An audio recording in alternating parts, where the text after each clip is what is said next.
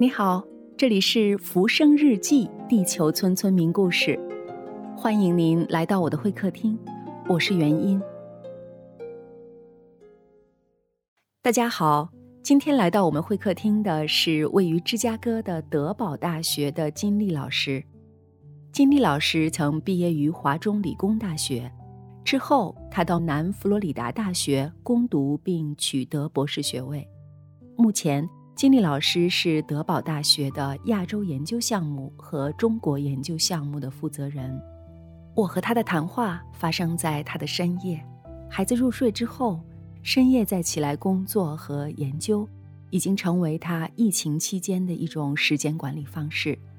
金老师是一位独立思考、勤勉认真的学者，同时她又是一位敢于在至暗时刻为亚裔发声的华裔女性。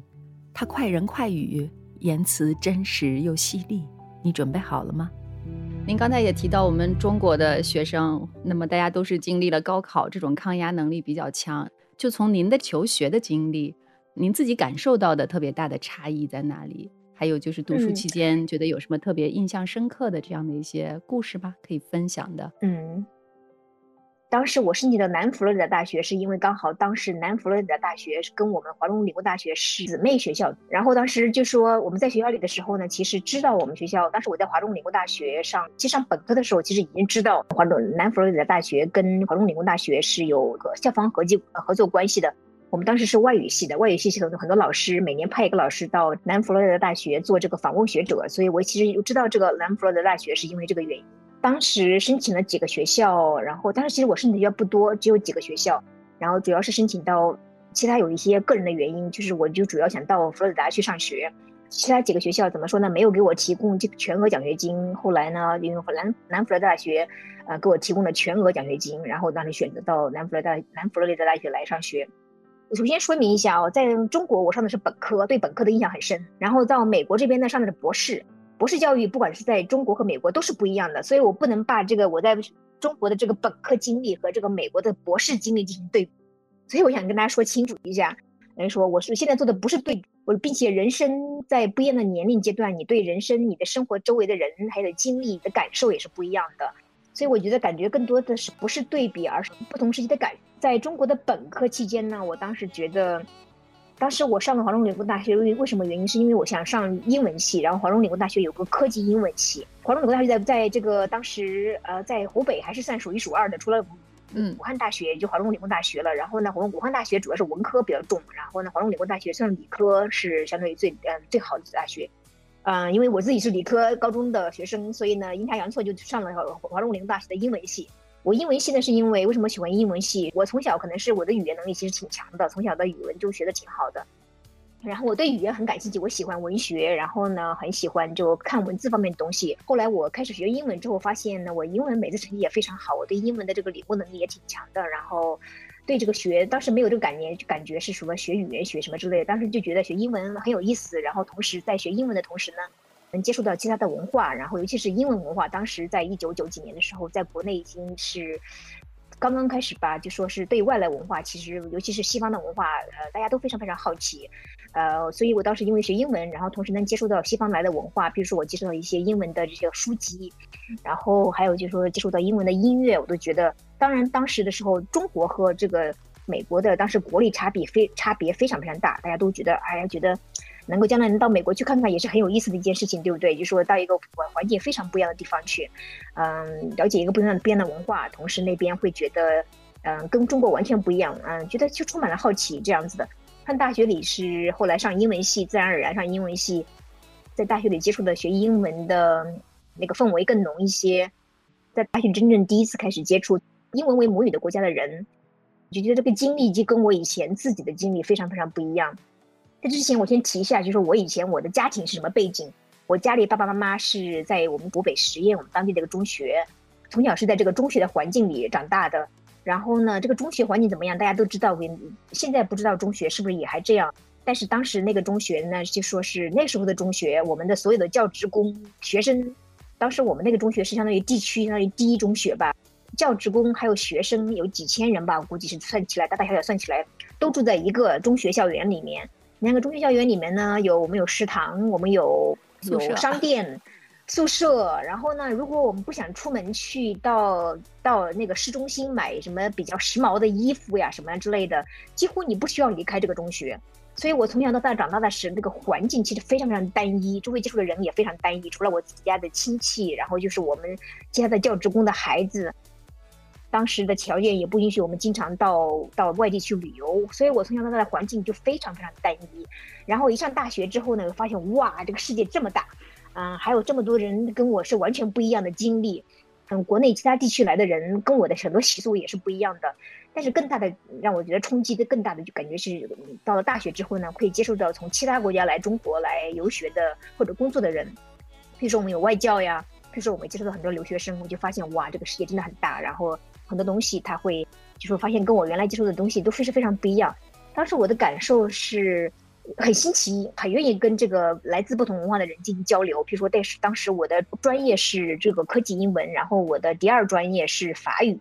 然后我们当时不仅接触到我们有外教从美国来的外教，然后从澳大利亚来的外教，而且接触到从非洲来的，就是当时到中国来学汉语的，他们会说法语。然后当然也有法国来的老师这样子的，当然还有。还接触到有，我还学过几天日语，然后当然还有同学在学这个德语啊，还是什么呃，当时还有机有机会接触到其他国家来的人，所以我觉得当时我们在大学的时候，至少我们很开眼界那种感觉，觉得世界充满了就是说让我不知道的东西，啊，世界上还有这么多人跟我是非常非常不一样的，就是说后来我申请留学之后呢，当时也不是说我特别自己想一定要出国这样，当时国内就出现了一种出国潮，很多大学生就是想出国去。相当于二两千年初吧，这样子的。当时我们在华中理工大学，因为是那个科技专业的学校嘛，所以呢，很多学校我们接触的同学中，很多这个科，尤其是学这个科技专业专业的，就是像这个像当时是学这个电子工程专业的，学这个计算机技术的，当然都是将来想毕了业想出国。但是我想，哎，我自己也可以试一下，嗯，好了，然后就后来真正拿到奖学金了之后，还是挺开心，觉得哇，可以自己不用付学费，就整个的这个学费全免了。然后当时。不仅学费全免，而且是说很多很很容易找到跟老师做这个 research assistant，就是研究助理这样子的，呃，这样工作。那这样的话呢，你的生活费几乎也能足够了这样子。但是当我当然就就毫不犹豫的选择了来出国。我以前在国内没有意识到我自己的身份到底是中国人，对我来说什么意义？对我来说什么是什么意义？我学到的第一件事情就是意识到，我作为一个中国人，别人是怎么看我的。然后到哪里去，我就呃，就说意识非常强。别人说啊，你是个 Chinese，然后呢，他会对我的文化背景、对我本人做事情的方式，他会有个呃预期值是这样子的。当然，当时的时候呢，两千年初的时候过来，感觉是这边的留学生还是不是特别多。当地美国在佛罗达，当时呢，呃，美国人我觉得当时还没有排外，至少对中国人，我觉得不是特别排外。他们对中国人当时感觉是，就说是很好奇，他觉得。当然，当时中国经济上不能跟现在的完全是经济体量跟现在完全不能相比。大家对美国，尤其是美国人对中国人的看法完全是不一样的。当时觉得从一个第三世界国家来到美国来学习，他们会觉得他会很同情你，想帮助你这种感觉，更多的相当于我们对一个弱者的同情，还有对一个当时比当时我还很年轻，到美国的时候还是现在跟大家跟大家暴露我的年龄了啊，嗯，差不多是二十岁、二十三、二十二、二十三岁，几乎是刚刚嗯大学毕业就到美国来这样子的，所以很年轻。呃，在中国人会觉得看得清我们年龄，但到美国人，所有的美国人看到我们年轻人，觉得其实现在看到我，他会觉得我只有二十多岁这种感觉。当时我到美国来，那我当时就只二十多岁，他们就以为我只有十几岁，知道吗？所以他们当时如果看到这个年轻的女孩子，这种他会觉得，哎，你还是个小孩子。他们会觉得，就包括老师，包括遇到行人啊、路路人各方面的，我觉得我遇到的环境都是非常友好的，很包容，就很客气，然后充满了好奇。另一方面是我自己，就说我当时在美国来读的系是个博士专位，博士专博士专业，专门是叫 Second Language Acquisition and Instruction Technology，是一个我们这个博士专业专门培训做外语教学研究的，就是第二语言习得，第二语言习得，对它，但是跟教育学院又是很相关的一个，就说一个跨专业的一个学位，它既教既既学这个语言学，它又学这个教学法。我们很多老师同学毕了业，将来要么去大学里教语言，要么去教育学院专门教怎么培训别的语言老师，是这样子。所以，我们当时的我的博士学位的博士专业的同学中，一半老师也是这样的，一半都是全是外国人，全世界全世界各地来的，到美国来学习这个教育教学法，嗯，就外语教学的教学法。另外一半是就美国当地的人。他们比如说自己学过法语，他们在将来想教法语，他们或者教西西班牙语，我们都还会教什么英语为第二外语这样子的 ESL。这个中国现在很多人我们都知道，啊，所以这些同学我的老师背景都是有双语背景的。所以，我们整个这个博士学位的这个专业，我们这个整个我接触的人都是非常有这个国际视野的。然后呢，要么自己本身就是国际的，有从国际上其他国家来的；要么就是他就专门做这个方面研究，他自己想自己对这个国际事务比较感兴趣的，愿意对国家的。别的国家的那个语言文化感兴趣的，所以我们整个的项目的人都非常，嗯，我觉得我现在回想起来，我觉得就说是非常都非常友好，然后感觉很多人之间是那种很平等，然后世界文化那个很融洽、融洽的一种氛围。尤其是我们的当时的嗯博士学位的就两个嗯 directors，就是普项目的主任，一个就是美国人，一个是这个比利时人。然后呢，所以你看我们想老师中也是这样子，一半是这个，一半是美国人，一半是这个其他国家的人。所以呢，我们整个整个这个大范围这个这个大的氛围是这么形成的。所以我觉得我跟其他同学相比来说，尤其是到美国来读工科的这个呃同学来说。比如我老公来过美国读工科，他们接触的环境是完全不一样的。如果他们在美国读工科或者别的别的专业，譬如是譬如说是读呃化学系或者读一个数学系，里面接触的很多人，呃，怎么说呢？就说是有有可能要么大部分都是美国人，要么就是或者是就我老公专业都是印度人。他们的整个环境呢，到了美国来，他们的他们的做事方式就是，那我到美国来，那我所有的方式就啊默认都是美国的方式。他们就很少就会体会到，就是他允许你外国人以外国人的方式来生活、来说学习、工作这样子。但是因为我们自己系里这个系的这个我们这个专业的性质，就是为了能够，嗯，大家都来，就说来。将来都是为了来，嗯嗯，来促进外语教学文文化的那个文各种那个世界文化交流的，所以大家相互之间都比较包容。就说，比如说我做实习，大家会觉得我这种方式怎么不是美国式的方式啊？大家会觉得很正常，因为你是中国人啊，将来要你你到美国来，你是这是你的文化背景，我们承认你的文化背景是这样子的，我们欢迎你带来不一样的文化视觉是这样子。所以我觉得我的经历就跟其他人很多朋友相比，就更加的更正面一些。所以我说我自己。大家让我讲说我自己的经验，是不是代表很多美国在中美国的来中国同学的经历？我想说，我是个很，我是其实很幸运，呃，相当于特例这样子的，所以我不能够说把我的经历能够让所有同学，让到美国来学习的人都会有同样的经历这样子。譬如说，举个例子，现在的很多商学院同学到美国来以后，发现他们到美国来发现商学院的其他同学都是美国人，然后呢，中国人来了之后，中国人跟中国人在一起，美国人跟美国人在在一起，美国同学没有时间跟中国人在一起互动啊什么这样的，然后美国人好像对中国人也不感兴趣。这跟我自己当年的这个经历就完全不一样。当时我记得我们系里每个周末都会有聚会，聚会的时候呢，这今年这个聚会是这个印度菜，下个聚会我们吃中国菜，下个聚会我们会吃这个土耳其菜。就是我现在经常接触的中国留学生，在我们学校很多是商学院同学，他们就觉得，他说在美国人怎么对中国大部分美国人对中国的文化一点不感兴趣，然后对中国人也不感兴趣，对我们这个爱理不理的，下完课就走了，然后上完课跟我下做下 project。然后就觉得很失望，是这种感觉。到美国来，如果是到一个项目里中国人多的地方，他就完全就是就是周围的朋友就是中国人这样子的。所以我就说，所以说这个就是每个人的经历跟你周围接触的人，还有的专业，还有就说就是非常非常不一样。就是您待的那个环境，好像就是的确更加的多元，然后大家就是心态上也更加的包容。对我感觉是这样子。我们整个读外语系的都是这样子的，外语系的一般都是这样子的。这每一个个体，他其实也对于其他的个体，对于来自其他文化背景的人，也会有更多的这种好奇心，就是也愿意去更多的接触交流。对，因为譬如说我的同学中有，譬如说我同学从一个西班牙来过来的，有这个墨西哥来的，然后呢，还有同学是从田纳西，嗯，田纳西，美国田纳西来的。然后呢，还有就是有同学，就是举个例子，就说有土耳其，土耳其来的也挺多的。班上还有其他中国同学，那我们经常在一起聚会的话，那经常在一起，那不自然而然就会聊到其他嗯自己的国家的东西。然后你别人聊，你都听着这样子，然后自然而然你就知道。其实我发现跟很多国家接触之后呢，发现